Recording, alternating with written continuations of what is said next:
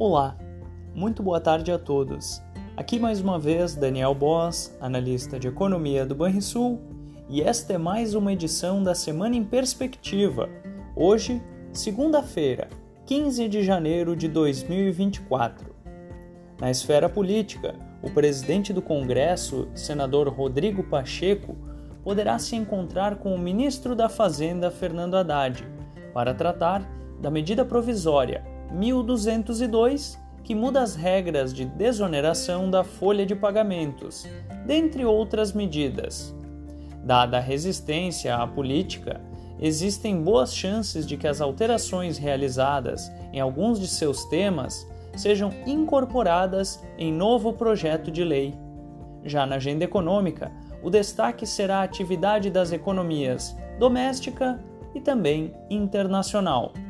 Por falar nisso, na terça-feira, dia 16, será divulgado pelo IBGE a pesquisa mensal do setor de serviços, referente ao mês de novembro, para a qual projetamos uma variação positiva de 0,4%, após a queda acumulada de 2,3% entre agosto e outubro.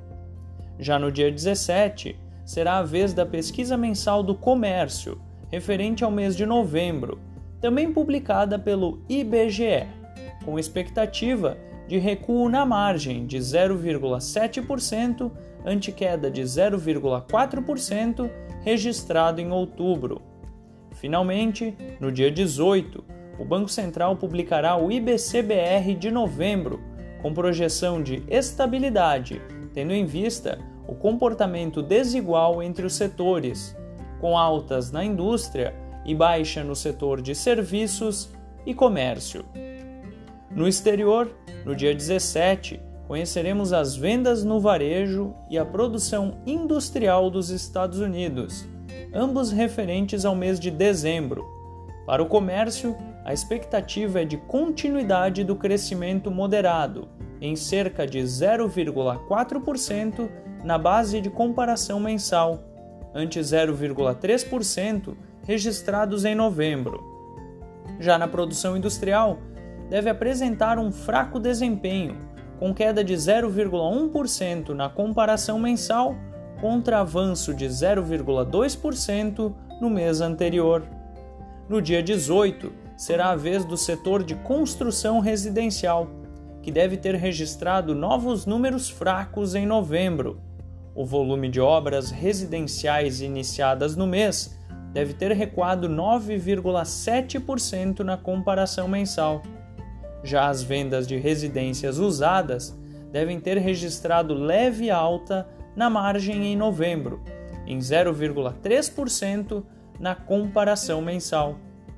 Na China, o dia 16 será marcado porque conheceremos os dados do PIB referente ao quarto trimestre, em que a expectativa é de um crescimento de 1% ante 1,2% no trimestre anterior. Em 12 meses, o crescimento deverá apresentar aceleração para 5,2% comparado aos 4,9% do período anterior. Assim, a economia chinesa deverá registrar crescimento de 5,2% em 2023 em relação a 2022.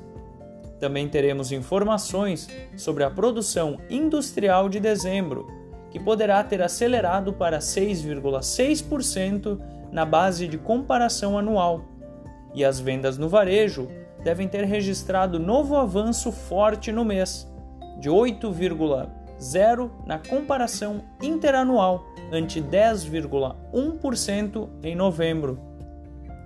Estes são os principais dados que devem movimentar os mercados ao longo da semana. Agora, vamos aos destaques do mercado financeiro. No mercado, as bolsas americanas seguem fechadas por conta do feriado de Martin Luther King. Já na Alemanha, o índice DAX encerrou o dia em queda de 0,49%. Entre as commodities, o petróleo do tipo Brent caiu 0,28%. No Brasil, o Ibovespa mostrava-se volátil e operava em leve alta de 0,14% nesta segunda-feira. No mercado de juros doméstico, as taxas de juros pré-fixados operam perto da estabilidade em praticamente todos os vencimentos. Por fim, no câmbio, nota-se valorização adicional na cotação do real contra o dólar, de cerca de 0,17%, com a moeda americana negociada em torno dos R$ 4,86. Você ouviu Semana em Perspectiva, um informe semanal do Banrisul que busca oferecer informações de qualidade sobre economia e o mercado financeiro. Tenham todos uma boa semana.